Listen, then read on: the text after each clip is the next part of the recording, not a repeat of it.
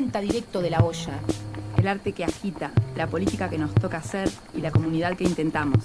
Porque urgente es otra cosa, revolviendo la polenta. Revolviendo la polenta.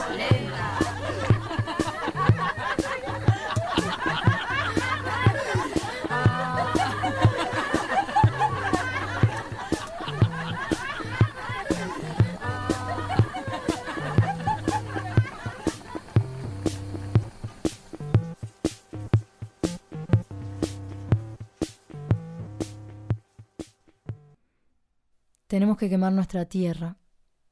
Tenemos que quemar toda nuestra tierra para que brote otra vez, dicen acá. Tenemos que dejar que el sol nos inunde y nos prenda fuego todo el pasado y todo el futuro, que se nos quemen las naves. No hay marcha atrás.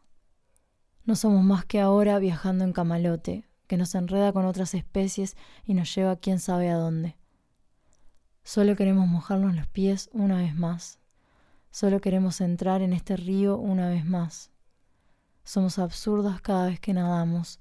Somos absurdas desde que nacimos. Somos absurdas porque somos mujeres. No sabemos otra cosa que ser absurdas. No sabemos otra cosa que manifestar nuestra propia alquimia cada vez que suspiramos, cada vez que gritamos, cada vez que reímos, cada vez que ruido. No sabemos hacer otra cosa que alquimia de nuestro río porque es nuestro, porque adentro nos mutan las estaciones, y aunque el húmedo frío se nos cuelan los huesos, nosotras siempre enverdeciendo. Démosle amor a nuestra isla. Híbridas y quimeras.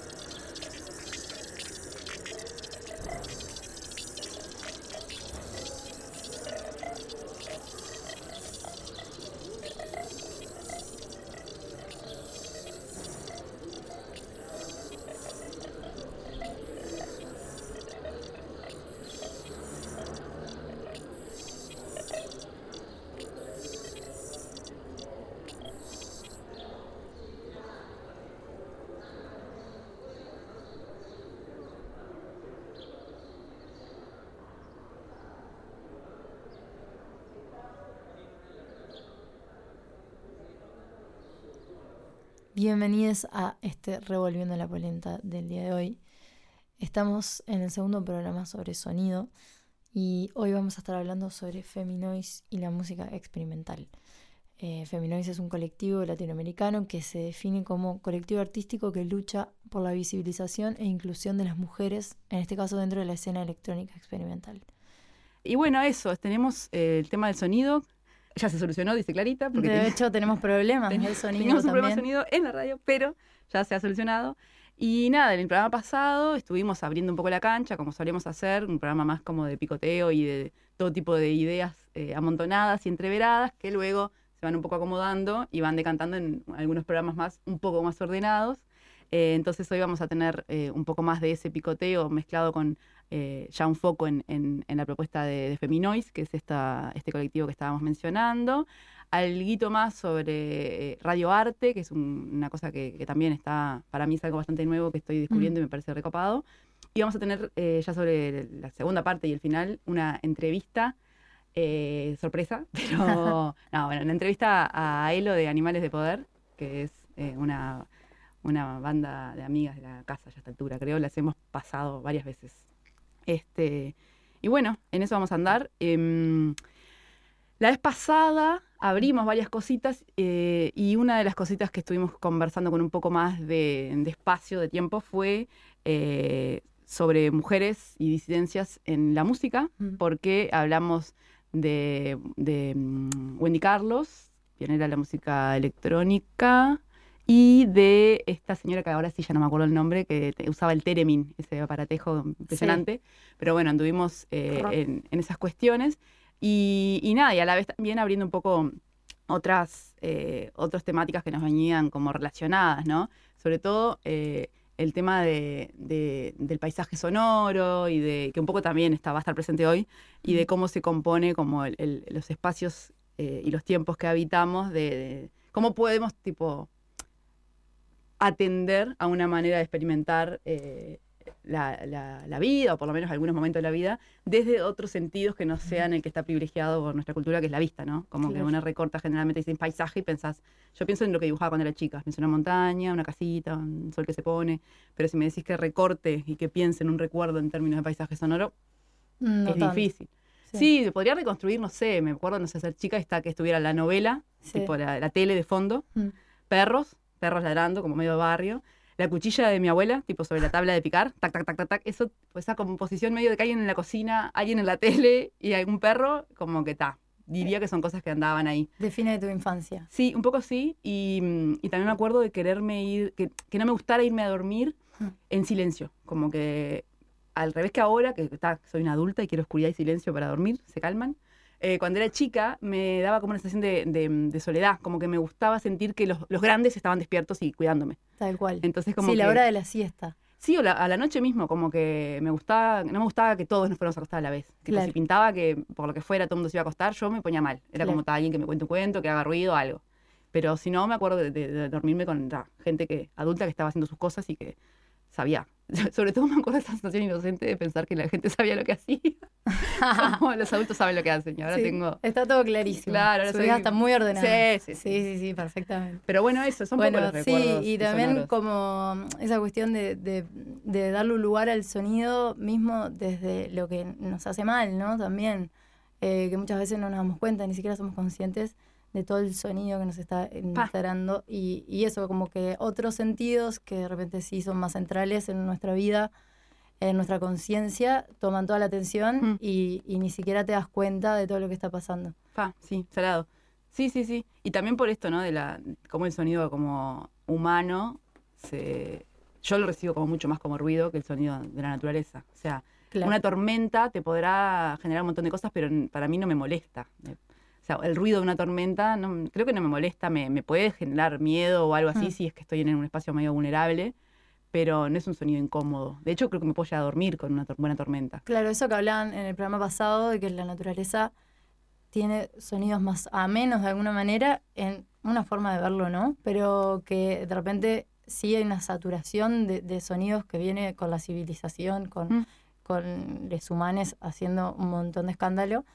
Y igual después, como todo eso también se transforma, porque por ejemplo en, en estas músicas experimentales, que se definen como experimentales, que, que vamos a escuchar hoy, eh, hay una resignificación también de todo ese ruido que de repente deja de ser ruido porque yo lo miro de una forma diferente. Porque en realidad el ruido es- ruido cuando no lo quiero escuchar. Mm. Pero si de repente yo pongo atención a algo que es súper ruidoso y le, le pongo toda mi atención y, y mis sentidos hacia eso, se transforma en algo que sí quiero escuchar, quiero recibir y que me puede generar muchas cosas, me puede generar incomodidades incluso, pero sí se puede transformar en una música de alguna manera o en algo que, que sí quiero recibir. Y puede ser algo súper interesante, una experiencia re, re interesante. También como esta, esto que hablaban la vez pasada también, de cómo de repente a veces eh, la naturaleza como está idealizada para el- de alguna forma de ver, como los sonidos que sí nos hacen bien, que sí, y, y está también la otra forma de ver, o sea, están las dos cosas, Sí. es un diálogo entre, entre las dos formas de verlo, ¿no? Sí, sí, sí. Y, y también la naturaleza, eh, ya todo, todo esta mez- menjunje que somos, ¿no? Como de naturaleza y humanidad y cultura, todo mezclado. Pienso que una de las cosas que son bastante molestas eh, suelen ser los perros ladrando en, Sí. en en los barrios en donde hay gente que básicamente estresa a los perros, porque los perros de por sí no creo que sean así de estresadores soni- sonoros en, en un, en un entorno un poco más amigable. Pero claro, están encerrados, están en el medio de un montón de tensión, hay autos, cosas, y tal. El ladrido de los perros puede llegar a desquiciarte. Sí, sí, obviamente. En- y- Sí, incluso ahí también se pone como en, en- en duda este término naturaleza, ¿no? Sí, o sea, claro. que es natural, está. Total, total. Eh, hoy estaba en, en otra actividad que no tenía en principio nada que ver con el programa, pero alguien dijo algo y me quedé con le, le capturé eso y lo traje para acá. Porque mm, estábamos hablando de, de educación, básicamente, y de cómo la- en, en- en- los ámbitos educativos había algo de la insistencia que tenía que estar para que sucediera la transformación. Una cosa así, ¿no? El tema de la insistencia. Y ahí uno de los, de los profes, que no sé bien profe de qué es porque los con- estaba conociendo a estas personas, Mm. eh, dijo que, bueno, que él conoce un poco de música y de flamenco y que empe- empezó a hablar de, la, del- de, la, mm, de algo que en flamenco es el martinete, que es Ujú. como un golpe fuerte y, y como persistente que viene de, de- de la tradición de, de los gitanos que son una eh, como comunidades de herreros. Entonces que del golpe del martillo... Herreros. Herreros, Ujú. no guerreros. del golpe del martillo, como que deviene esta, este golpe del martinete, que es un Ahí golpe de- del flamenco, y que, y nada, cómo eso se transforma de, de un, de un sonido que no necesariamente es artístico, vía como una cuestión como cultural, medio que se hace cuerpo y se hace movimiento y se hace música, en, en una identidad sonora de, un, de una... Lo que pasa que ahí, o sea, yo no, no sabía esto del martinete, pero también, si lo pensamos al revés, hoy lo vemos de esa manera, pero si- la forma en la que se hizo música siempre fue, no había esta división de lo claro. artístico y lo no artístico, Claro. Y de repente yo estoy haciendo algo, golpeando algo, y empiezo a, a generar un sonido, un ritmo, el ritmo está en todo, están, lo- por ejemplo, en Brasil los cantos de Ultrapalio, que son los cantos de trabajo, Sí, o sea, y sí. en todo el mundo, ¿no? Los, los cantos que nacen en el trabajo, y, y después también esto del trabajo también es algo, un concepto igual eh, como de ahora, ¿no? Como que en realidad en eso, en, en las actividades de la vida cotidiana surge la música, surge el ritmo y de ahí es que nacen eh, todas las expresiones musicales. Hoy en día está como súper particionado Claro. cuándo estoy haciendo música, cuándo no, cuándo estoy en un evento artístico, cuándo no, pero eso también es algo nuevo en realidad. Claro, sí, sí, pensaba en eso también de, la, del- de los cantos y las- el sostén de una actividad, ¿no? Como que hay algo del ritmo que te ayuda a sostener. ¿no? Claro. Como que algo se dé. Sí, en la escuela me acuerdo que nos enseñaban una canción que no me acuerdo ahora y sería muy triste que la cantara aparte porque no canto muy bien, pero que era sobre los campos de algodón. Claro. Y, y nada, y me acuerdo que me sorprendió haberla aprendido en la escuela porque me, me había dado cuenta ahí que, que cantaban mientras hacían un trabajo re duro, que era Mm. cosechar el algodón, Mm. y para mantenerse, ¿no? Como en actividad. Claro, sí, la música siempre eh, metida, pero no quiero decir esa palabra, o sea, entre medio de todas las actividades y las cosas que nos atraviesan en la vida. Y antes estaba como mucho más integrado que, que en este mundo contemporáneo. Sí, también creo que es una pérdida de cultural, eh, por lo- y no- pero no sé mucho si en Uruguay o en el Río de la Plata eh, hubo algo más presente, pero como que siento que en- por lo menos en nuestra cultura más contemporánea de acá de- local, no hay como mucho la, la costumbre de cantar, de acompañarse con cantos, ¿no? No de cantar como hecho artístico, sino como más como cultural. ¿Vos, No. ¿Te parece eso? No sé, yo siento que yo por lo menos no, eso, en mi casa, chiflar capaz era algo que hacían más. Ahí va. Como acompañar una tarea chiflando, sí. Pero, pero cantando en mi casa me cantaban a mí para hacerme dormir y no mucho más. Pero Claro, eso también depende mucho, ¿no? De De, las casas, sí, me parece que son mu- mundos de, de distintas, sí, distintas claro, casas. pero y- ponele, si te pones a pensar que qué mm, tradiciones de cantos populares eh, nuestros hay, yo no sé si hay tantos como en otros países de Latinoamérica. Me da la impresión de que así como se dice, capaz que también es parte de un cierto prejuicio, ¿no? Así como se dice que, que en otros países latinoamericanos son como mucho más dados al baile, de a las bailar y danzas. ta. Sí, pero sí, no sé. La verdad que no, no creo que sea así eso. Mira, Ah. bueno. No, re puede ser que sea como eso, en el contexto en el que yo me crié. No, no, es verdad, es verdad. Igual, la verdad que no sé, debo. O sea, me mataste en el sentido de que habría que ver como. Habría que hacer un estudio. Sí, tendría que verlo bien, pero me parece que siempre, siempre es parte y que, que hay como una idea de que no sucede o no sucedió cuando en realidad sí sucedió o sí sucedía y es más un tema del, del mundo de hoy. Pero sí es verdad que en otros lugares hay una música como mucho más eh, que puede parecer como más fies- de fiesta o Brasil, o, o- o más Brasil. presente, como para cada actividad casi una- un cantito, una cosita. Bueno, estoy mirando una serie, eh, no, sé cómo se pronuncia, es una palabra rara. Rara no, es una palabra rara para mí. Es una serie sobre una comunidad judía ortodoxa. eh, y me llama mucho la atención cómo acompañan todas las actividades con rezos. Y es muy Sí. musical. Como que es como un paisaje sonoro constante. Que todas las actividades, tipo, van a tomar un vaso de agua y dicen no sé qué rezo antes de tomar agua. Claro, Y es hermoso escuchar como, como que todo tiene una musiquita. tal ¿no? cual. Y, y nada, pienso que también en esa, en esa no división de, cierto modo de arte y la religiosidad. Mm. ¿no? Que, o sea, de que nosotros nos podemos separar, pero que en realidad, así como con el trabajo, con, con- con la dimensión religiosa de la vida y con todas las dimensiones hay como eh, expresiones y modos de acompañar con, como con cierta delicadeza y como con un montón de, de elementos que de- hoy desprendemos como arte, Mm. pero que está, el arte está en la vida misma. Vamos a escuchar otra, otra creación eh, que pertenece a, a este colectivo Feminois.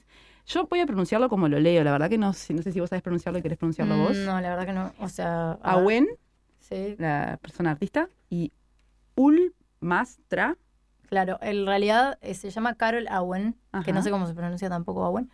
eh, pero se denomina Awen. Y Ultra. ultra con un signo de Con más signo en de el más el medio. Bueno, vamos a escuchar eso a ver qué onda.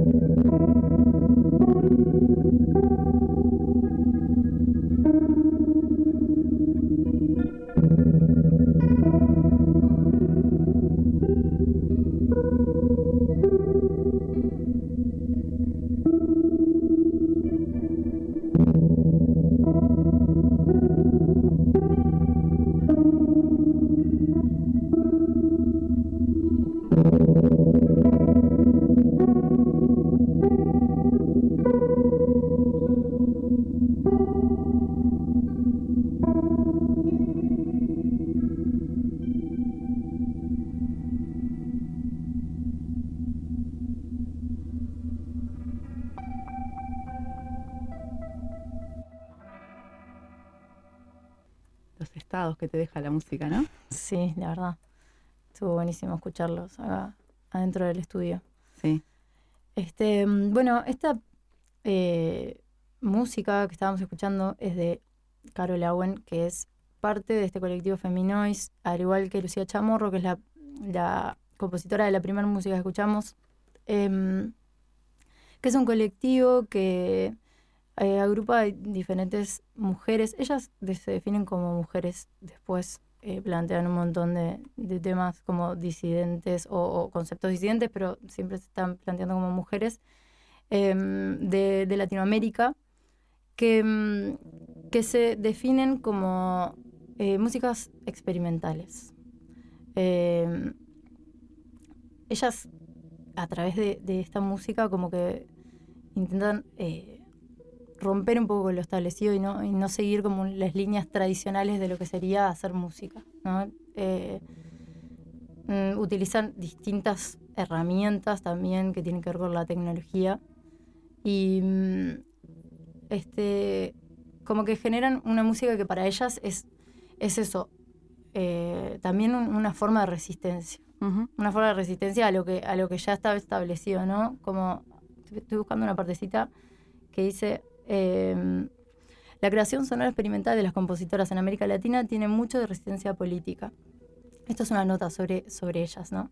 El peso de la tradición representada por los patriarcas y las genealogías académicas sobre el experimentalismo europeo y estadounidense se imponen como una cruz. Los colectivos masculinos han mantenido durante mucho tiempo el control sobre los espacios y las tecnologías y los discursos. Mm. Em, ellas son súper plurales y, es un colectivo que, envuelve a, muchas formas de, eh, encarar la música, de vincularse con la música. Eh, pero las une esta, esta idea de experimentar a través de, la música y de, lograr algo totalmente diferente. Eh, observamos cómo influye la música experimental en las mujeres, lo lúdico y lo inclusivo como una forma de deconstrucción, la disidencia musical, el noise, la relación con la tecnología, el ciberfeminismo y el tecnofeminismo, la apropiación.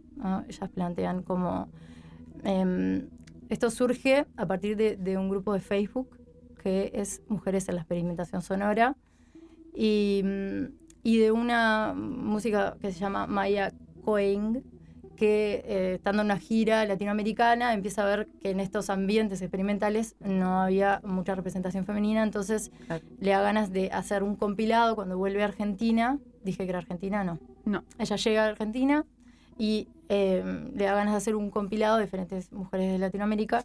Incluye 60 tracks de, diferentes personas y eh, se genera este, este colectivo que luego, después, en el 2017, hace su segundo compilado y en el 2018 hace un primer concierto.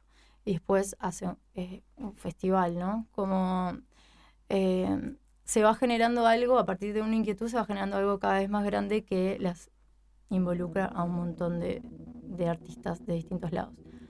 Este, mm, nada, pila de, lo que ellas hacen tiene eso mucho que ver con, lo tecnológico, y, con también reivindicar un poco eh, que no solo una forma de, generar identidad es a través de las tradiciones, ¿no? de, mismo de los ritmos folclóricos, de los ritmos tradicionales, que son también algo re importante a rescatar en, los diferentes países, eh, en las diferentes regiones, em, para generar identidad, porque son en realidad ritmos que, de repente no, eh, no, son mainstream, no están eh, puestos en, en, la pantalla como algo de difusión masiva completa, sino como son expresiones locales que también están como luchando contra la hegemonía de alguna manera.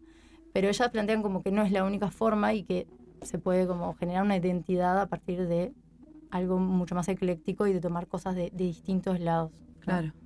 Sí, es súper eh, eh, interesante. A mí me llama mucho la atención eso de lo ecléctico, de lo tan heterogéneo. De hecho, cuando empecé a ver eh, qué, qué, onda esto, porque vos lo traías como para, justamente porque venía a cuento de los temas que queríamos encarar, y pensé primero, en, obviamente, en la mente cuadrada de una banda, un grupo de chicas que hacen música. Eh, y después, nada, me, gusta la, exploración de, Internet porque es como una cosa bien autodidacta y empiezan a aparecer como, claro, como te vas haciendo una composición de lugar, medio como vas pudiendo, hasta que en un momento medio que llegué a esa conclusión de, ah, está, pero son un montón y no necesariamente son amigas y no necesariamente se juntan a hacer cosas. Entonces, como la potencia que tiene... Eh, que haya una línea de fuerza que realmente las motiva, eh, que confíen en, que son parte de algo, eh, pero a la vez que no haya... Eh, lo, complejo que es hacer algo colectivo sin liderazgos. Más allá de que puedan haber impulsos, ideas originales, esto que vos decías de que se encontraron en un grupo de Facebook, obviamente si alguien crea un grupo de Facebook tiene como unas ganas de hacer algo, pero no necesariamente es una persona que lidera un movimiento. Y justamente creo que estamos en un momento no sé, no sé si histórico o qué, pero como que siento que, que mi, mi, subjetividad así medio contemporánea es, bien de, de, que estamos intentando aprender a hacer cosas colectivamente sin que haya un liderazgo claro o un paternalismo o una maestra o un maestro que enseña a sus discípulos, como algo que es como muy difícil de construir y que pero y que a la vez sea grande o suficiente o que tenga un tamaño más allá de un grupo de amigas que se juntan a hacer algo. Tal Cual. Porque también, vos en un grupo de amigas, amigas, podés tener una cosa más o menos colectiva en la que no hay liderazgos muy claros y cada una aporta desde su lugar, pero eso tiene un límite bastante, bastante chico de cantidad de gente con la que puedes interactuar en esos términos. Sí, y además también, eh, una cosa que hablábamos ahora antes de empezar el programa, como que se termina homogenizando, el, por lo menos cuando lo ves de afuera, ¿no? Pensás, bueno, son reparecidas esas personas. Y en realidad... Eh, no, no anula la diversidad, porque aparte a veces para adentro esa diversidad es siempre lo colectivo va a estar y va a ser re necesario trabajarla y trabajarla, pero sí eh, cuando se abre el abanico, o sea, de repente vas a estar dialogando con, con personas con las que realmente no estás de acuerdo en cosas. Claro. Eh, vas a estar conformando un colectivo con personas con las que realmente no estás de acuerdo en cosas, pero bueno, todas esas líneas que sí te unen y que, y que sí te llevan hacia un mismo lugar son las que son súper potentes y hacen que sí pueda existir eso, ¿no? Sí. Eso me parece súper interesante. Sí, y, y también otra de las cosas que decíamos en esta charla previa era que, que en algún punto, y salvando mucho las distancias, eh, a mí me parece lindo pensarnos a, a las polenta como, como en Mm. cierta línea con esa, con esa sensación de estar haciendo algo que nos motiva y en la que aportamos de diferentes maneras y en la cual intentamos que no haya una, una receta o un mandato de, bueno, así hacemos esto las polentas, Sí. o, o incluso qué hacemos es algo que nos cuesta. O sea, de, de momento cada tanto hacemos un programa de radio, pero ¿qué significa eso para nosotras? ¿Y qué tipo de radio hacemos? Si es que hay algo así como un tipo de radio. Todo muy que no sabemos y tampoco sabemos mucho la motivación. De hecho, eh, ninguna de nosotras es eh, profesional de la radio. Claro. Y sin embargo hay algo de lo que creemos que, que está bueno hacer y que nos nuclea. Y a la vez está, se cruzan con amistades, con cosas que nos conocemos entre nosotras de algunos otros lados, pero Pero por ejemplo, yo que, recién me integro a este colectivo, también cuando lo veo afuera, y obviamente sabiendo que hay una pluralidad y sabiendo que todas las personas son diferentes, pienso que hay una homogeneidad más grande de la que hay, pero porque no existe, ¿no? O sea, realmente, obviamente te vas reuniendo con, personas que en ciertas cosas coincidís, pero qué, qué rico que es, porque también a veces eh, pasa mucho de intentar taparlo, ¿no? Sí, Como inconscientemente igual, ¿no? Como, ay, no coincido, no lo digo, ¿no? Claro. Como, por ejemplo, el obvio, obvio, obvio, obvio. Ah, se usa mucho para dialogar el obvio. Yo a veces lo uso pila y, y- y lo odio en realidad, señora. Se lo odio. pero Porque es como obvio, obvio, obvio. No, obvio no. O sea, vamos a debatir, claro, discutamos. O sí, sea, sí, eh, ¿no? bueno, hablando de dos cosas quería decir. Una es que eh, creo que tiene que ver con lo que vos decías hoy hace un ratito de la identidad, como esto de los ritmos y, Mm. y la identidad y como el tema de salir de ciertos espacios folclóricos de la música que igual puedan generar identidad. Eh, y claro, y es difícil eh, nuclearse o, o- o- o hacer cosas en torno a una cierta identidad, por más móvil y fluida que sea, Ujú. en la pluralidad. Como que por eso a veces lo la homogenización se da, creo que por una necesidad de, de decirse alguien an- o algo ante el mundo que te lee de alguna manera. Entonces, Claro. Como ciertas declaraciones, ¿no? Ciertos statements, como, "Ta, estos Sí, o somos". los manifiestos, que eso también es re necesario y que también está buenísimo. Sí, ¿no? sí. Yo confío mucho en, en la, en, la, en la conjunción. Ay, Clarita está luchando con un mosquito. confío en la, en la conjunción de, o sea, en el I, como no es que somos eh, una Ahí va. cosa que va para acá y después hace esto, pero no esto otro. Como que la- las conjunciones que nos suelen son I, y esto y lo otro, y, y un día un manifiesto va a decir mujeres, y otro día un manifiesto va a decir queremos ser animales o no queremos ser nada. Tal ¿no? cual. Como, y la idea de los manifiestos creo que tiene esa, esa, esa intención también, como ir viendo con qué combinamos. Pero eh, algo que me llamó mucho la atención a mí de, de chusmear un poco de estas chicas es que eh, ahí leyendo sobre cómo se conocieron o cómo empezaron, ya, ya digo cómo se conocieron y vuelvo a este lugar de que, del imaginario de que pienso que todas se conocen, pero en Claro. realidad es como No. coinciden, confluyen Mm. en, en, una, en un grupo de Facebook que, por lo que entendí también, no sé si lo, lo gestionó en Buenos Aires o, o sé que tiene un, un rol como más de, de- de propulsar eso. Alma Laprida, que es una, una artista argentina, que empecé a chusmearle un poco el- el- la página de SoundCloud y encontré unas cosas preciosas. Eh, y, y así fui como navegando entre varias de las artistas que componen este colectivo y en realidad la imagen que me quedó, Mm. hice algo muy eh, contradictorio. Mira, esto me parece como al- eh, alum- alumbra la cuestión. Hice algo contradictorio con, con- con el tema, que Mm. es que no estuve escuchando mucho lo que hacían. Estuve viendo. Estuve viendo páginas, leyendo cosas, eh, viendo los títulos y las fotos de, de- de la- de las cosas que colgaban para escuchar, escuchando algún pedacito, pero nada, la temporalidad que requiere hacerse una idea de lo que hace alguien en términos de sonoros Sí. es mucho mayor. No, incluso a mí eh, me pasó seleccionando también las músicas que de repente había algunas que eran de, un montón de minutos y también es, es como, bueno, eh, es un tiempo de, de dedicación, de sentarse, de, de estar y, y también la, lo que es en vivo también cambia mucho con respecto a lo grabado, por ejemplo, eh, y en este tipo de conciertos, cuando estás en vivo, estás ahí con toda tu presencia.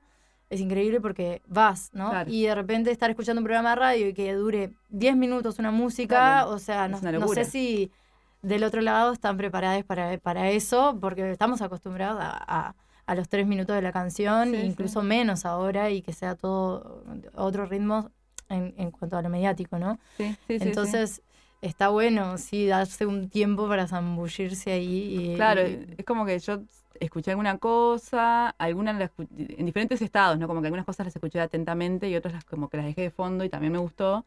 Pero, pero bueno, más allá de, esa contradicción de que no estuve tanto escuchando, sino medio intentando armarme una composición de, de qué iba la cosa, em, sí me di cuenta que, que, es algo que pasa creo que en casi todas las eh, expresiones artísticas que se...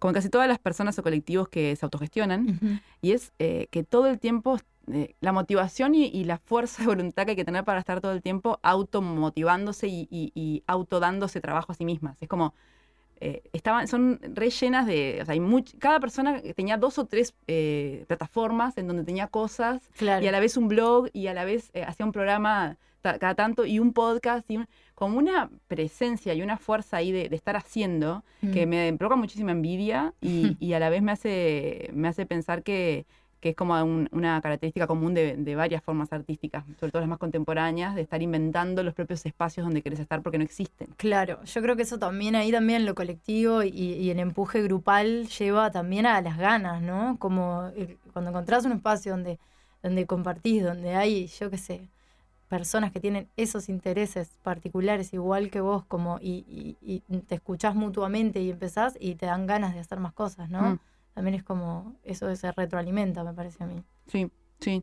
Y también la, la confianza en que existe un espacio en donde eso que vos estás haciendo entra de algún modo, por más que no te quieras categorizar, porque eso también como que clausura. Mm. Eh, nada, sí, yo creo que es medio mágico el tema del colectivo.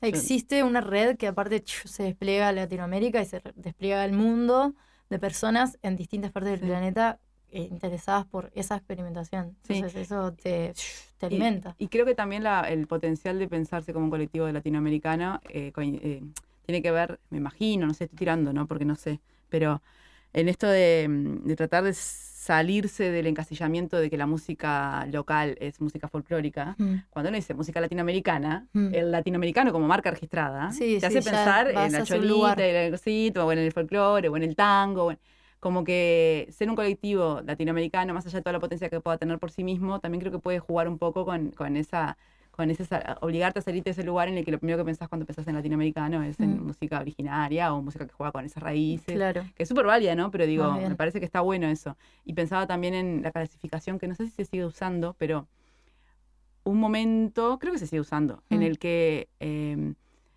bueno, claro, se usa en la medida en la que se usa ir a una casa de venta de CDs, que es como muy poco. Pero bueno, en, en, en, en ¿cómo se llama? En, bueno, no voy a decir lugares, pero en lugares donde uno va a comprar CDs, que hace mucho que no voy, mm. hay eh, clasificaciones eh, como, bueno, sí, rock, jazz, cosas, y hay world music. Mm, y world music, música del mundo. Mm. Y, que también igual la dicen en las radios que pasan tipo Babel, que pasan música y de repente hay una hora, un momento que es world music. Y es como que de repente una gente de China, de repente una gente de Tailandia, de repente un gaucho. ¿Qué, mm. música del mundo, qué, qué, qué, rara esta categoría, ¿no? Pero que en algún punto tiene como esa cosa de artistas contemporáneos que hacen algo más con raíces. Que toman esas raíces y que las y, y, que las, las resignifican. Yo creo que, que sí, esa categoría World Music, la verdad que no sé bien cómo es la historia de la categoría y, y supongo que tendrá que ver también con algo comercial, estar atravesado de eso pero, pero creo que sí, como que lo, que me nace es como que es súper válido todas las formas de, de, diferentes formas de encontrar tu identidad y, y, las expresiones. Y depende mucho desde dónde esté hecho eso, ¿no? Mm. Eh, ¿Qué es lo que va a pasar? Porque de repente yo puedo agarrar y, y ir a buscar un ritmo a la otra parte del mundo y traérmelo y yo me atravesé con ese ritmo, con ese género musical, porque existen igual los géneros eh, establecidos de alguna manera a veces, ¿no? Que van mutando y todo, pero puedo agarrar un género, atravesarme con eso y me lo voy a tomar y me lo voy a transformar en, otra cosa eh, con lo que yo haga. Cuando haces, creo que ahí lo importante es como no vernos solamente como, consumidores de, cultura, sino como también como productores. Mm. Creo que es, eh, sí. estarán que decía esto, como re importante qué produce eh, una comunidad para, para saber su identidad. Entonces cuando producís es como que digerís, ¿no? Claro, como que te claro, atra- claro. te atraviesa, te pasa y va.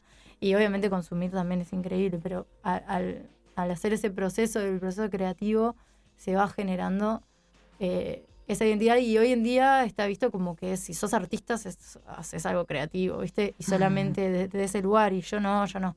Y en realidad es algo que es in- inherente a todas las personas, ¿no? Como el crear algo, aunque Claro. sea, no sé, este diálogo, o sea, estamos Sí, sí, creando. Entonces, Ahora, en el ámbito de lo que crean estas gurisas de Feminois, Mm. ¿no? Porque yo soy ego total de la música, soy gran consumidora, gran disfrutadora. Consumidora es una palabra que sabemos que no nos gusta mucho, pero se entiende lo que queremos decir. sí, claro, Eh, claramente. porque de hecho lo que no soy capaz es consumidora, pa- pago muy poco por la música que escucho, salvo que sean cuando, cuando había cosas en vivo. Pero no soy de comprar música. va.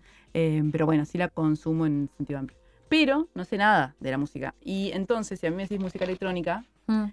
me, vos podrías ayudarme un poco. Bueno, yo estuve leyendo un poco porque la verdad es que, de hecho, yo estoy con, con unas amigas, estamos in- investigando en, en ¿Tenés sintetizadores. otras amigas? No me rompas el corazón. o sea, yo no toco esos instrumentos, pero sí ellas y estuvimos viendo qué son y no es tan sencillo de, de entender a veces. Entonces, eh, nada, la música eh, electrónica, en realidad, hay una definición que tengo por acá, a ver si la encuentro. Definímela, por favor. Mira, un instrumento musical electrónico es un instrumento musical que produce sonido mediante circuitos electrónicos. Bien. Estos instrumentos suenan gracias a la producción de señal de audio eléctrica, electrónica o digital, que en último término se conecta a un amplificador eh, de potencia que acciona la membrana de un altavoz, creando el sonido que se escucha por parte del intérprete. Em, un instrumento eléctrico está, eh, necesita electricidad para, para funcionar, pero un instrumento electrónico, en realidad, eh, es como eh, tiene que ver con, con los, un- un- una forma de manipular los electrones que se Claro. generó en un momento. Entonces, eh, pero en realidad, si yo te digo un, un aparato electrónico, vos ya sabes lo que quiere decir, Sí, ¿no? sí, Como sí, cualquier tipo de aparato electrónico. Entonces, por ejemplo, un- los sintetizadores son eh, un instrumento musical de tipo electrónico que a través de circuitos genera señales eléctricas que luego son convertidas a sonidos audibles. O sea, esto parece como que lo lees y a veces decís, está, no entiendo tanto, pero como que en un, en un lugar de la cabeza ordena Sí, una sí, sí. característica que diferencia al sintetizador de otros instrumentos electrónicos es que sus sonidos pueden ser creados y modificados, ¿no? Entonces, eh, por ejemplo, los sintetizadores se usaban con, con circuitos de corriente eléctrica y se alteraban esos, eh, esas señales eléctricas y se generaban sonidos. Antes los sintetizadores eran enormes y estaban en, en lugares como que solamente que podían pagarlos porque Sí, eran sí, sí. gigantes, necesitabas manipularlos y, y hoy en día, se, bueno, después se lograron hacer sintetizadores más chicos y hoy en día hay sintetiza- sintetizadores digitales, o sea, ya se pasó como a todo lo digital. Entonces, le- el mundo digital abre todo un mundo de posibilidades que en la música experimental es una herramienta que está ahí súper viva y que en esto de querer como encontrar lenguajes nuevos van de cabeza para ahí a experimentar todas las, las posibilidades que hay. Hoy en día lo digital, digo, hasta lo- si quieres hacer algo acústico, después si quieres grabar un disco va a estar atravesado por, lo- por Claro. lo digital, eh, quieras o no quieras. Pero esto es como ir directamente a, a manipular el sonido y, y tratarlo como que fuera materia prima para tu creación, ¿no? Como agarro el sonido y Lo distorsiono, Sí, lo, lo coso, cambio, lo distorsiono, lo, lo doy Lo vuelta, reordeno. lo reordeno. ¿Sabes qué? Wow. Sí, no, no tenía ni idea, pero me hiciste pensar que yo sigo a un. Sigo no porque no tengo redes, pero miro mucho los videos de un señor que se llama Isaac Ness. Es un brasilero que hace como video ensayo, pero es un colgadito de la Mm. música, sobre todo. Mm. De la literatura, de, de la- como de, de lo pop, pero sobre todo de la música. La cultura pop, digo. Em, y el otro día vi uno de los últimos videos que no me acuerdo bien cómo se llama, pero es- dice algo así como: ¿Qué tiene que ver Billie Eilish con Tim Maya? Este músico eh, brasilero, eh, 70s, 80s, y Billie Eilish, súper contemporáneo, no sé qué. Y habla de, eh, nada, y empieza a tejer toda una historia de eh, cómo la música eh, siempre está como manipulando música que ya existe y tomando cosas, no sé qué. Y en un momento asocia una, una canción de, o sea, dice, ¿vieron esta canción de Britney Spears? Em, que no me acuerdo cuál es ahora, creo que es Toxic. Toxic.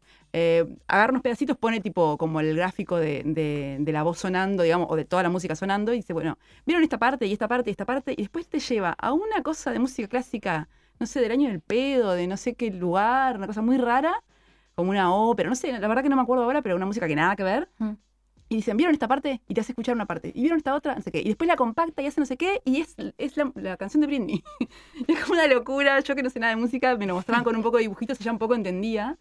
Y me mató esa cosa de, claro, eh, al crear música, tus herramientas son mm, no solamente como instrumentos, la voz, no sé qué, sino otra música y eh, todos los medios digitales y no digitales, pero en este caso digitales, con los que contás para hacer con eso algo y claramente eso era una creación eh, súper específica y valiosa, no era como, ay, copió una cosa, la pegó, no sé qué. Claro, sí. Era una locura. Me hace pensar en, la intertextualidad en la literatura, por ejemplo. En cómo agarras otro texto y haces otra cosa y no es. O sea, obviamente hay. Los límites son difusos, a veces se puede discutir de muchas cosas, pero como que nada. Sí, eso igual, claro, en la, en la creatividad en sí mismo, como a veces hay un, un ideal de que para crear algo tengo que, que voy de cero. O sea, no me baso en nada. Y en realidad, obviamente que no. Y, obviamente que estamos siempre creando a partir de mismo estas formas de crear que son eh, tratando de, generar como algo nuevo, algo totalmente diferente. Eh, es imposible no hacer nada, o sea, es imposible crear algo de cero y siempre, bueno, obviamente si tenés muchos puntos en común con algo, van a ver como muchas cosas que le van, va a ser muy parecido a algo, pero en realidad si vos esto como tomás algo y lo digerís y, y creás algo seguro va a pasar diferente. Claro, lo vas a pasar diferente. Y también algo que se dice mucho en, varios ámbitos del arte es que eh, no está mal copiar, y sobre todo al principio. Como hay algo de, más allá que esto que estamos hablando ahora no es exactamente copia, mm. sino que es otra cosa, también en esto de cómo te formás y cómo construís tu, tu, imaginario y tus habilidades de las que sean, eh, hay algo que en principio, no sé, a mí no soy una gran artista en ninguna disciplina, pero me gusta dibujar. Y me acuerdo de ser chica y copiar, copiar, copiar, copiar, copiar. Sí, es que también eso me parece como que también pareciera que después no copias más, ¿no? Como que en realidad después no copias más. En realidad siempre estás escuchando algo que te gusta y, y, tomás. Lo que pasa que no, no agarrás y lo haces todo igual. Claro, capaz que. y aparte, en realidad también eso es como, como también pensar, o sea, está re bueno copiar, es una, una actividad, pero es, distinta que. o sea, siempre en el copiar siempre va a haber algo que va a ser distinto, va a ser tuyo, ¿no? Y, pero después vos podés agarrar y decir, bueno, está, eh, también un niño, una persona que, eso, que intenta copiar y, en realidad hay mil cosas que son re valiosas, que son lo que hace, lo que lo hace distinto a lo que intentó copiar. Lo que no le salió. Lo que no le salió, y eso es a veces lo que hay que decir, ah, está, esto está increíble. O sea, y esa búsqueda también va por ahí.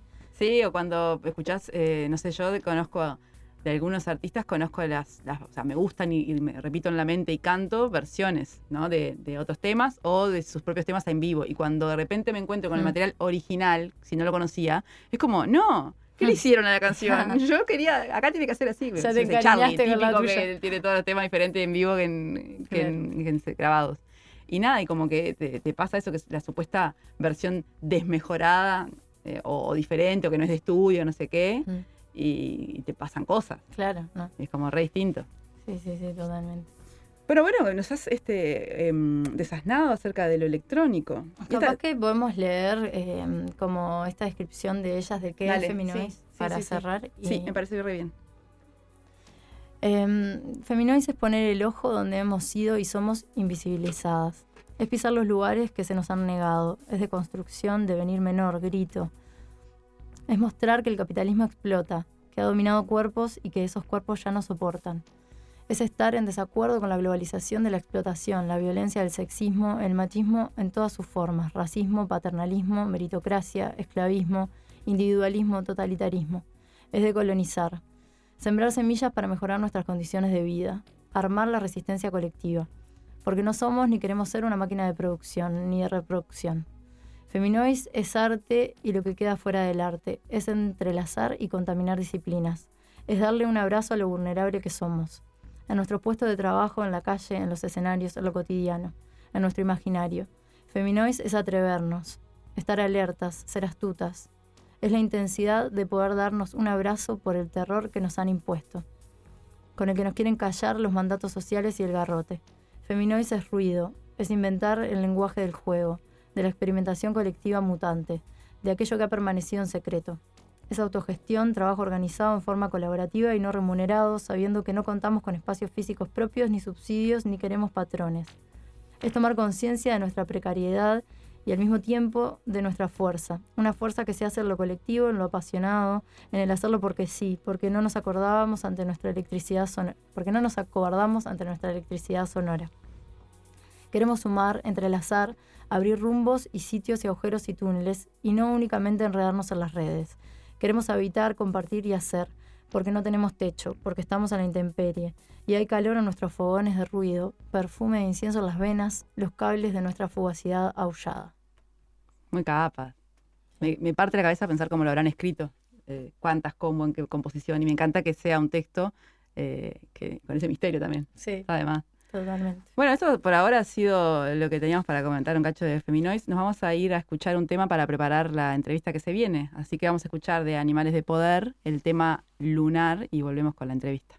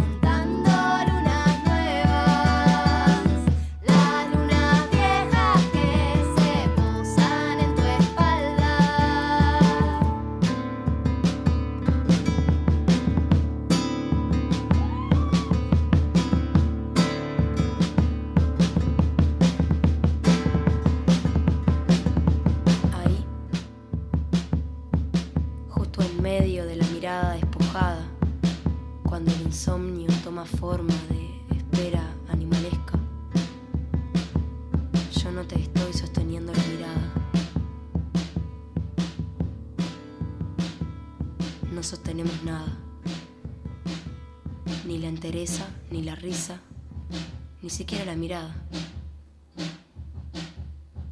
Se me caen las medias, las semanas, la certeza, la ceniza que te salpica en los homóplatos viene de la luna, como me lo imaginaba.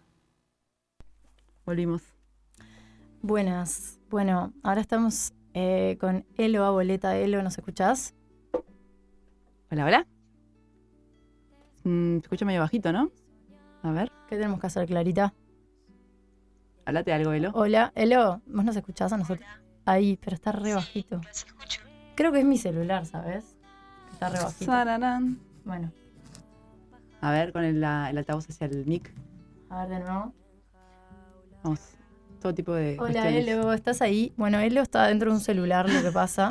Entonces, Estoy, pero ¿me escuchan? Ahí un poco ahí, mejor. ahí, Sí, sí, ahí sí. estás. Ahí llegaste. Era ver, Ah. disponer el celular en un lugar y el micrófono y todo eso. Bien, Bueno. perfecto. ¿Cómo estás, Elo? Bien, tranqui. Bueno, Elo es parte de Animales de Poder, que es la banda que estamos escuchando ahora. Em, acaban de sacar su disco, Augura, y mm, la trajimos a través de un celular para hacerle algunas preguntitas sobre, sobre su música. Yo quería decir también una cosa. Elo, yo soy Debo, vos me conocés pero no sabés que me conoces. Eh, yo te fui a la- con una amiga, con la Mat, que le mando un beso, aunque no escucha radio donde habla gente. Ah. Eh, Sí. me, mm, me invitó a una casa por Durazno y una casa como que hacían una fiesta hace como tres años, una cosa así, cuando había fiestas. Eh, en Durazno y Minas o Durazno y Magallanes, por ahí. Y estaban ustedes. Yo no tenía idea de que iban a estar y no podía creer.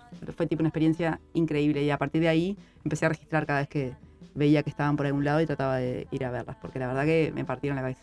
Eso quería decir. Wow, qué Sí, bueno. me encantó. Montevideo. Sí, el misterio de Montevideo de una fiesta en una casa que tenías que llegar y mandar un mensaje y todo muy así como under sutil. Y ta, estuvo de más. Bueno, Elo, em, lo primero que, teníamos ganas de preguntarte es, a vos particularmente, ya que estás acá y mm, sabemos que muchas letras son tuyas de- del disco, eh, preguntarte cómo, cómo empezaste vos a vincularte con la, con la escritura creativa y cómo fue tu proceso hasta llegar a escribir poesía. A ver. Siempre tuve como esa inquietud. Pero, o sea, si vamos a ver de todo, desde dónde empieza todo, pienso en mi abuela y A ver, Elo. ¿escuchás? Elo, sí, se escucha muy bajito. Capaz que lo que Para, te llamamos de otro celu. Sí, disculpa, pero Ta, estamos te viendo que llamo no ya. está encarando mucho. Así Sí. que te llamamos enseguida, ¿está? Sí,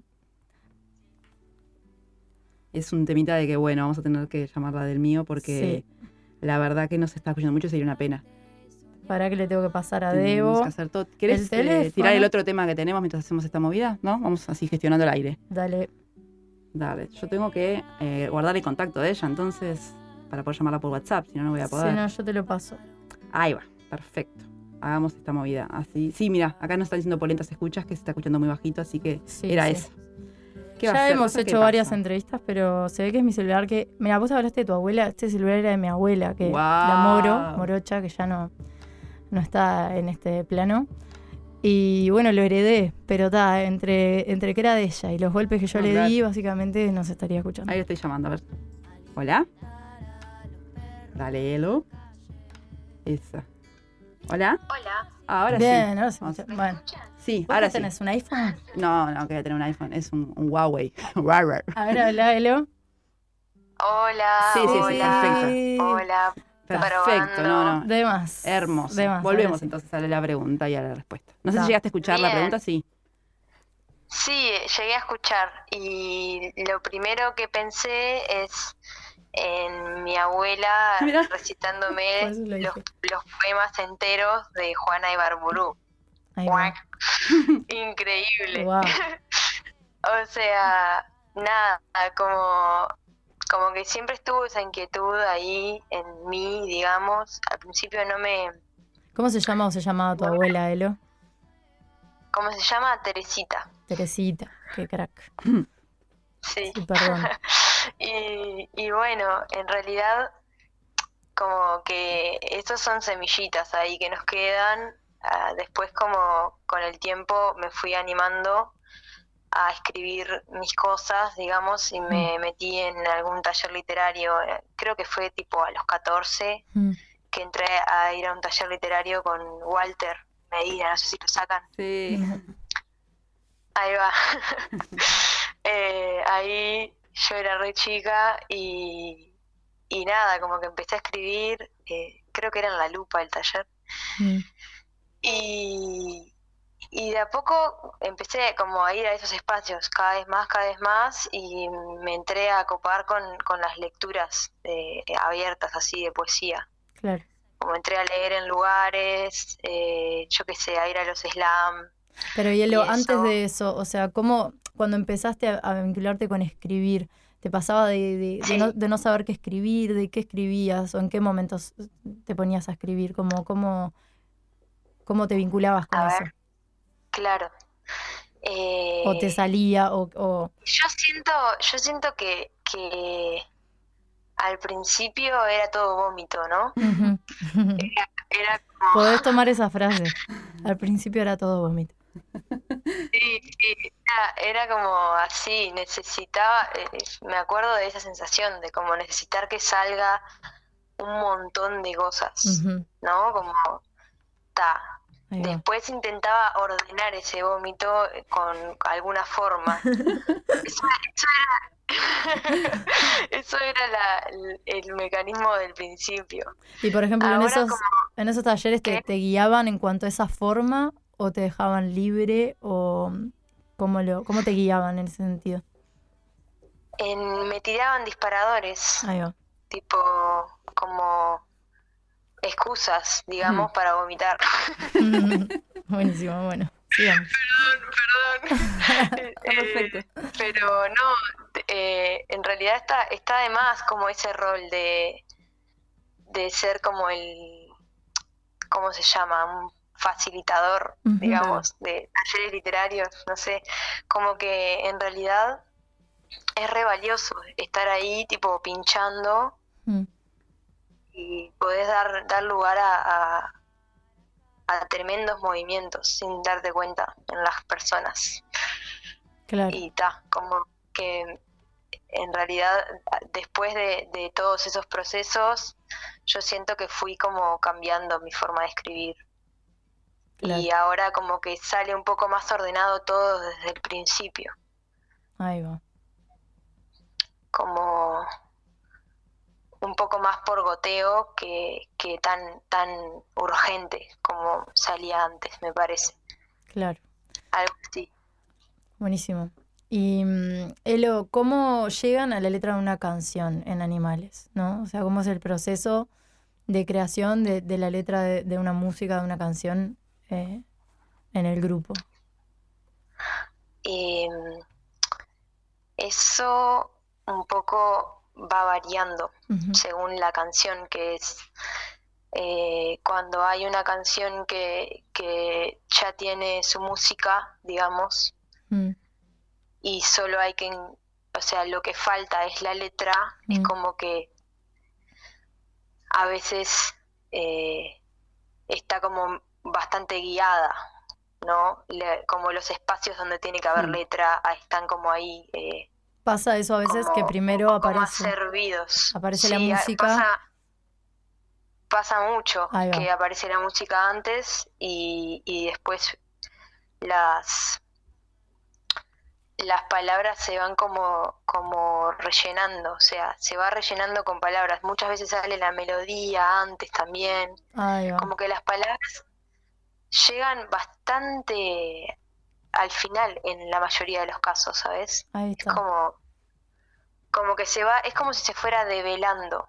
Claro. Lo que quiere decir la canción, por más que ya tengamos más o menos una idea de lo que queremos decir, ciertamente las palabras muchas veces es lo último. O sea que, trabajan también grupalmente ideas que quieren o cosas que les están pasando o eso también lo hacen de forma grupal. Sí, eso hay como una olla ahí que, que vamos diciendo siempre, ¿no? Como se va actualizando en qué anda cada una, que eso ya desde la charla del comienzo ya es como, no sé, vamos compartiendo como viajes internos que en la que estamos y de ahí salen como, no sé, reflexiones en las que nos vamos moviendo. Por eso después sentimos como, ahora sentimos como que las canciones nuevas están mucho más, tienen mucho más que ver con nosotras. Mm, eh, y eso nos va a pasar eh, al infinito, siento, porque es como que vamos actualizándonos. Y luego, cuando decís canciones nuevas, son canciones que no pertenecen a este, a este disco que acaban de sacar. Exacto. hay, varias. Capaz que contame un poco entonces sobre este disco. Es, es, es, como la materialización de un proceso que viene de hace mucho tiempo, ¿no? Sí, tal cual. Eh, o sea, empezamos a ensayar eh, en 2016. y, y bueno, y ahí siento que de a poco fuimos construyendo una manera juntas de, de escribir. Siento que un poco como que, eh, no sé, por más que yo termine escribiendo las palabras que se dicen, se entiende, estamos todas escribiendo un poco, como en, en el... Todas formamos parte de eso, de, de lo que al final la canción dice. ¿Nunca, digamos. nunca llegás vos con algo que escribiste otro día que, digo, como sí, o sea, nunca llegas con algo que de repente no hablaron para nada de lo que se trataba o lo que sea, o sí, a veces puede pasar eso igual. A veces sí, a veces sí. Es como... Igual todo está que dialogando, Cada canción porque- es única. Claro. Cada canción tiene su propio proceso. A Sí. veces tengo algo por la vuelta e intento eh, meterlo, digamos, mecharlo ahí. Y, Claro. y como algo que me anda rondando, ¿viste? Claro, o algo así, pero pero nada, como que cada canción, eh, eso es tal cual, como que siempre que nos preguntan algo así como de, de cómo componemos, terminamos diciendo depende de, de De qué cada- canción. de cada una. Bueno, después si nos da el Claro. tiempo podemos agarrar una, te preguntamos, ¿y esta? ¿Y esta cómo fue? Ah, Ah, eso, eso estaría interesante. ah, Bueno, podemos hablar sobre la que escuchamos. sobre lunar. Bueno, ¿Cómo, cómo fue el proceso de esa canción particularmente? bueno, eh, Lunar es eh, una canción que está escrita por Agustina y por mí. Ahí va. y, y en realidad las dos teníamos cosas que ya estaban escritas de antes, cada una con, con su historia, digamos, y, y las dos se llamaban Lunar, Mm. digamos. Es- mis bueno. apuntes y los apuntes de ella se llamaban Lunar, y fue como, bueno, esto tiene que ir junto. Claro, claramente. Leo, ¿me contás Ese- cómo se llaman y, eh, las, las integrantes del- de la banda que no lo dijimos? Ah, bueno, somos Agustina Santomauro, Julia Soma y Eloisa Boleta, quien les habla. Bueno, perdóname, puedes seguir. No, perfecto. Eh, no, por ahí, eso es más o menos el, la historia de la letra de Lunar. Ah, o sea, fue- es como un Frankenstein Claro. Eh, que está. eh, después como eso, la parte musical, la verdad que es como, ¿cómo, cómo decirte? La, es como que em- empieza simple la cosa, Mm. como eh, y después se va complejizando y se arman más partes y, Mm. y, y yo ahora ya no me acuerdo cómo fue el proceso Claro. de que construimos Lunar. Muy bueno. Es como es como que va mutando solo y va creciendo y ahora ya es ya es adolescente, digamos. Sí, totalmente. Mismo las palabras a veces representaron algo y hoy ya representan otra cosa y mañana van a representar otra cosa, ¿no? Tal cual, Mm. sí. Elo, decías, eh, empezamos a ensayar en 2016 y me preguntaba si, si esa, esa búsqueda fue enseguida para hacia al lugar de, de- del toque en vivo, digamos, o si buscaban primero generar un material, eventualmente grabarlo y o sea, como que les tiraba, les tiraba a construir el, el- el el objeto o la cuestión del álbum, disco o canción, o les tenían muchas ganas ya de estar haciendo algo en vivo. Eh, buena pregunta. Empezamos en 2016, tipo 24 de junio, y, y, al- y el 24 de junio de 2017 tocamos por primera vez, Mm, digamos. un añito, O sea, exacto. un año, un año eh, como para adentro. Un año para adentro y, y pero ni miras de, de idear un disco, me parece. Como que el disco se fue completando solo y fue como emergiendo la idea con el tiempo, pero lo, lo primero fueron las ganas de tocar para mí, sí, que, que teníamos como de, de mostrarnos Claro. fin- cuando juntamos esa confianza, que fue un año de juntar esa confianza. ¿Y, y dónde fue el primer toque? Fue ahí en la casa donde ensayábamos, en Solimar. eh, hicimos como un toquecito para, para las personas más cercanas, como un ritualcito, con Claro. fuego, todo. Hmm. Ya desde el principio, ya desde el principio con esas ideas. Sí, en, en- en el toque que yo te decía que las conocí, eh, era todo también como bastante íntimo y me generó esa sensación, como que las tengo muy asociadas en, en mi, en mi sentir así respecto a, a lo que me pasa con, con lo que hacen, eh, a esa cosa, ¿no? Del ritual y de la, y de lo, del espacio eh, acotado y más o menos eh, afectivo. No sé si han tenido experiencias de tocar también en espacios más multitudinarios o con, junto con otros artistas y qué les pasa respecto a eso. Fa, es, es todo un tema. Como mm, nos han tocado, sí, imagínate, toques al aire libre, por ejemplo, Claro. o toques como en lugares más amplios, eh, pero cerrados, que rebota to- todo, Mm. o eh, em, así como, como ambientes más fríos, por ejemplo, tocar en bares cuando la gente está comiendo y Ah. esas cosas Claro. son como desafíos en realidad y siempre intentamos como generar ese, ese, esa cercanía Mm. o le pedimos a la gente que se acerque un poquito Claro. o, o si no es posible eh, nada Le- intentamos generar ese, ese no sé hacemos bastante silencio Claro. El a silencio. veces, a veces eso como que llama a la atención un poco. Claro. Sí, sí, sí. Y también eh, la percusión, ¿no? A mí me llamó mucho la atención eso. eh, de repente silencios y, y golpes y, y vibración, ¿no? Como que afectivamente el, el cuerpo te queda todo, todo intervenido, Todo tomado. todo tomado. ¿Cómo llegaron a, a esa instrumentación, Elo? El, principio, el primer ensayo, ¿qué, qué instrumentos tenían? Ah, yo creo que había una batería, creo que había, no sé, yo, yo quería hacer cualquier cosa. Yo quería tocar el bajo, yo qué sé. Pero no, pero no, no, no hubo lugar. ¿No hay lugar al bajo? No, o sea, sí, sí, para mí sí, pero lo tiene No, que tocar no. Agustina. Yo, yo no. Eh, no, en realidad un poco lo que siempre decimos con las gurisas es que, bueno, Julia estaba colgada con el bombo, quería como me- eh, empezar a explorarlo y, y ta, estaba como esa, esas ansias de, de poder ser portables, como poder eh, agarrar las cosas y irnos a donde sea, digamos, como explorar lo, lo más pequeño en su máxima expresión, algo así, como hay, hay algo en la búsqueda de, de, de con poco ver hasta dónde lo hacemos rendir, digamos, algo así, siento.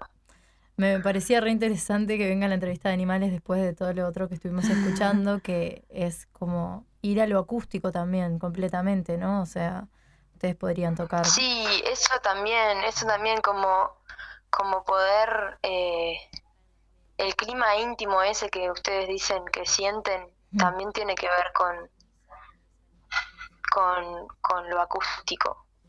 Y, y también eh, en lo posible estar como más despojadas así de, de todo el cablerío. En un principio nos o ensayar en cualquier lado, por ejemplo, como que nos nos gustaba esa idea. Ahora quién sabe. Claro, ahora ya hace un Ahora tiempo quién que, sabe qué va a pasar. claro, Bueno. está complicado.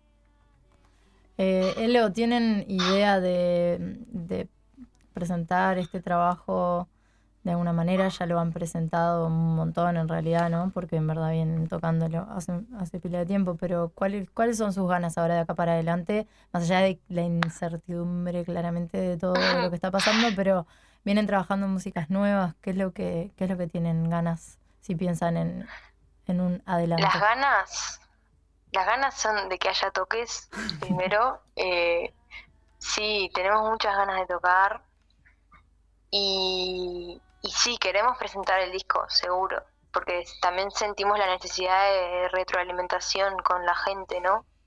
Con las personas que ya nos han dejado sus devoluciones hermosas Mm, y que necesitamos compartir, digamos, claro, con ellas, con claro.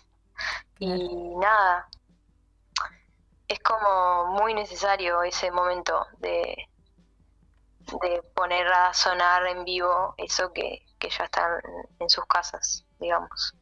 Y obvio que también tenemos ganas de, de mostrar nuevas cosas que están sucediendo. Y ta, está todo eso junto. Pero sí, la intención es que haya un día, un momento de presentación del disco. Genial. Buenísimo. Luego, ¿sabes qué? Te quería preguntar sobre la canción que está en, portugués y cómo fue el, el- el proceso de esa canción particularmente.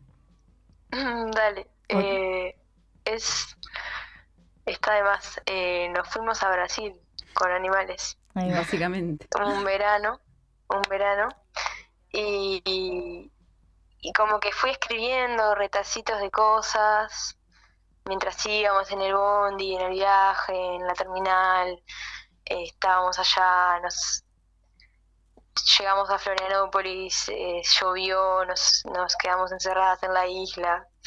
Eh, pasaron muchas cosas y, y pero estaba como esa energía del viaje, de, de estar en un viaje, como de que todo el tiempo eh, está cambiando lo, lo que estás viendo, digamos. Y, y nada, fue como eh, algo de eso se quiso capturar en esa canción, me parece, eso de... Es raro decir que se quiso capturar el movimiento, pero es algo así. Claro. Está buenísimo. Está buenísimo porque a mí lo que, lo que me transmitía era como que realmente no sabía que habías estado en Brasil y que habían estado juntas y que habían llegado a esa canción, pero sí que, que claramente eh, no es decir, ah, bueno, voy a, voy a agarrar este idioma y, y a ver qué pasa, sino que había un vínculo y eso como, sí, un vínculo con ese idioma muy Sí. particular y con esas palabras que, que elegiste para esa canción, ¿no? Como, Sí, sí. O sea, yo voy a vivir en Brasil en algún momento y eso es Eso seguro. está claro. Otra cosa que pensé una- era si tenías, claro, como ya sabías hablar, porque nada de eso pare- se notaba mucho como que había, eh, que lo tenías muy cerca. Sí, sí, o sea, hablo hace años. Estudié en el liceo y después seguí y ta. Es muy linda la, la sonoridad de Siempre que agarro a una brasilera, un brasilero, Opa. eh, ¿qué pasó ahí? El, el celular de Débora. Mi celular está haciendo sus propias intervenciones sonoras sobre tu entrevista. Ahí va. Está reaccionando. Siempre que encuentro a un brasilere, eh, le atormento. Le Ah. atormento a preguntas, a todo. Eh, te Y no, pará, iba, Dale, dale. iba a decir algo que es con respecto a Palmas. Ah, y el, el medio de Palmas, que también es como un momento re de que es como una laguna ahí que pasa, Mm, como que se queda todo, todo quieto, pero un poco la letra habla como de eso, de eso que sale y se muere, y la voz que sale y se muere, y que ya sabemos que se va a callar, pero la seguimos sacando, digamos, como ese movimiento también. Además, sí, está, está- un poco de eso estuvimos hablando en el programa anterior también, porque estos programas de, de abril están como dedicados a- al, al sonido y a- al arte sonoro, y obviamente se nos ocurren montones de cosas en relación a la música, pero también queríamos como abrir un poco el espacio para hablar de otras cosas, y estuvimos charlando un poco de, de, lo- de las relaciones entre la- las composiciones del lugar que nos hacemos y el sonido, y, y- y eso, ¿no? Como los recortes que se pueden sacar y cómo expresar ciertas cosas a través del sonido.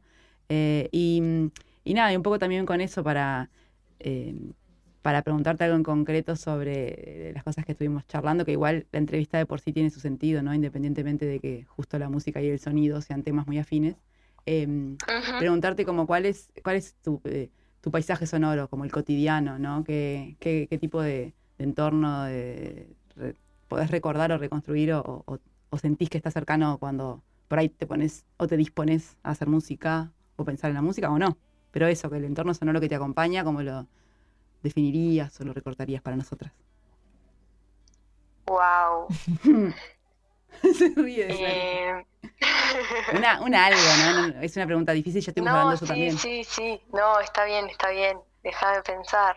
Eh, sí, yo pensando en las canciones de animales siento que cada una tiene como el suyo, ¿no? Que eso es otra cosa. Mm. No es lo que me están preguntando.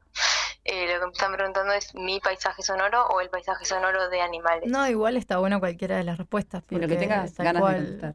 Sí. Bien. Sí, eh, no sé, siento que el paisaje sonoro de animales, o no sé, seguro hay mar, Mm. Mm. seguro hay sonido de olas y, y silencio como que dé lugar Mm. a esos sonidos como que vienen de afuera, pero también sonidos de la casa, siento, como un fueguito, alguna cosa que esté adentro también. Tal cual. Claro. Sí, hay, hay mucho para escuchar. A mí me, me- so- soy medio reacia a las canciones o a la, o a la música que, que te atomiza mucho, no sé, que es muy compleja, o no sabría cómo decirlo porque tampoco tengo mucho vocabulario pero musical. Pero me pasa que eso de los silencios, por ejemplo, estoy segura que es una de las cosas que me hace bien de escuchar eh, la música que hacen y, y también la música de otros artistas que usa bastante el tema de los silencios y la respiración, ¿no? Claro, Mm, Eh, y como, como que siento que me puedo meter más en la experiencia sonora, como que hay espacio para mí, si no es como una cosa que, Mm, que, ta, que es una experiencia que está buena también para otros estados de ánimo capaz, pero creo que, que tiendo a buscar más eso, ¿no? Del, del espacio para escuchar detalles. mm. A mí algo que Tal me cual. encanta de lo que, de lo que generan ustedes es con una, una sencillez en cuanto a, a- a la instrumentación, en un sentido sencillez, ¿no? Pero em, se logran como, o el trabajo textural que ustedes tienen, ¿no? Como que se logran eso, mil paisajes Mm. y, y vamos por lugares, o sea, las personas que vamos escuchando vamos yendo por muchísimos lugares. Y obviamente la palabra es como un motor re gigante para ir a lugares, pero como que ustedes hacen un trabajo muy desde lo musical y, y desde lo sonoro para llegar a, a eso. Eh, ¿Te resuena lo que digo? ¿O como lo, lo, lo, lo trabajan Sí. conscientemente? eh, ¿O es una consecuencia que se da por, Tiene por el trabajo, ver- pero... tiene que ver con, con eso que hablábamos antes, como de que las palabras llegan, van llegando como con el sonido, digamos, como que lo que quiere decir la canción se va descubriendo Mm. cuando la vamos haciendo. Y, y eso, como, como que están apoyadas entre sí un poco, ¿no? Buenísimo. Las palabras de, de los sonidos. Siento que estamos como en equilibrio, así, como en contrapeso, algo así. No sé si Mm. se lo Mm. imaginan, Mm. Sí, sí, Sí. sí. sí. teniendo algo. Te van sosteniendo como entre todos, todos los elementos que están ahí. Está muy bien. Claro. Em, ¿qué nos podrías decir de una canción que vamos a escuchar después que se llama A la encandilada? Sí que de, de hecho creo que podríamos hacer, y pensábamos irnos del programa ya con esa canción, pero por ahí nos podemos ir de la entrevista con esa canción que, que va a estar bueno. Así que la canción que vamos a escuchar inmediatamente después que cortemos, eh, que es esa, La Encandilada. Wow. Además son como Eh, dos bloques, ¿no? Grandes, es como una canción que pasan muchas cosas. Sí, sí, sí, sí. Tiene, tiene bastantes partes y es, es un poco, o sea, para mí habla como de la búsqueda. Yo la, la siento así, como de, como la búsqueda de, de, de verdades o de cosas que ir sintiendo como verdades, digamos. Mm. Y en ese paisaje, ¿no? Eh, la oscuridad, la playa, pescando, intentando pescar algo, algo de, de, de claridad. Me gusta. Yo me quedo con la búsqueda de cosas que ir sintiendo como verdades. De hecho, lo estoy anotando. me encantó. Bien, me va. Eh, eso, muchas gracias. Gracias, Elo. Eh, está de más. Ojalá pronto podamos hacer alguna otra entrevista y, y por ahí ven, vienen al estudio y tocan y todo. Sería genial. Por ahora estamos en, Sí, en, sí, sí. en otras circunstancias, pero ojalá que sí. Gracias a Gracias a ustedes. Bueno, entonces vamos Re a, lindo todo. vamos a despedir a, Chao, Elo. a Elo y vamos a ir escuchando Chao. a la encandilada. Chao, muchas gracias.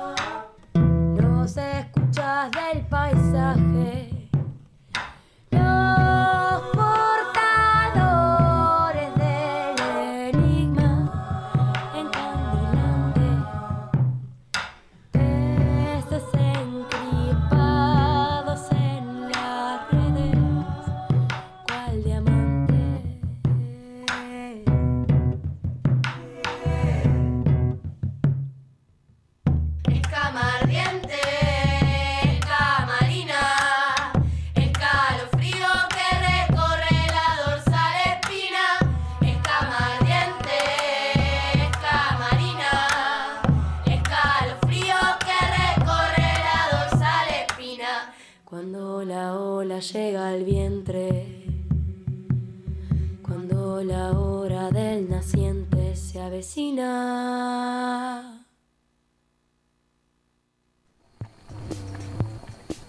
La Vulga Divulga. Actividades y acciones que nos conmueven y nos convocan. Bueno, actividades no estaría viendo. En todo caso, podemos proyectar eh, la presentación del disco de Animales de Poder en algún momento. Quédense con eso.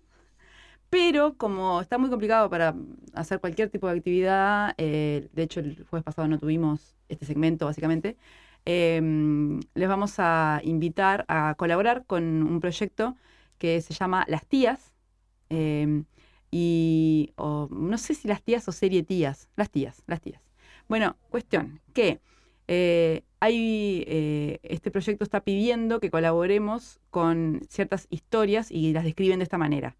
Todos tenemos en la familia una tía que recordamos particularmente. Muchas veces ni siquiera la conocimos, pero siempre hay un relato sobre ella que está presente a través de otros integrantes. O si la conocimos, e incluso tenemos la suerte de compartir aún momentos con ellas. Eh, o sí, perdón, debe decir, o sí las conocimos. Estamos comenzando una breve investigación para el desarrollo de una serie documental de relatos sobre estas tías, mujeres que nacieron entre 1920 y 1975, que no fueron madres y que por la vía de los hechos tuvieron una vida fuera del mandato social.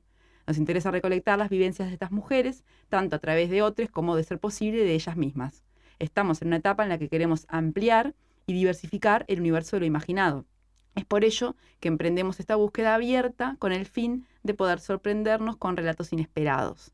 Entonces, invitan, si te gustaría compartir el tuyo, escribinos a, y vamos a pasar el mail, serietías.gmail.com. Serietías, todo junto, con minúscula, arroba gmail.com. Eh, y dice, si te surgen dudas sobre tu relato, igualmente escribinos, como si no sabes bien si corresponde o no que escribas. Y bueno, y si no tienen dónde anotar y piensan que se van a olvidar de este mail, pueden buscar también en, la, en el Twitter de, la Facultad de Comunicación de la UDELAR, FIC UDELAR, que está publicado ahí. Eh, eso, invitarles a eso que nos pareció una idea copada. Re bueno.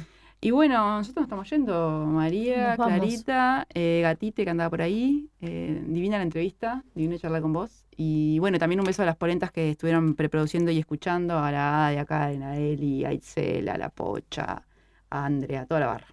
Este, nos vemos el jueves que viene, nos escuchamos y vamos a seguir dándole un poco a, a este temita del sonido, así que tenemos para rato. Hasta luego. Beso, adiós, chao. Chau.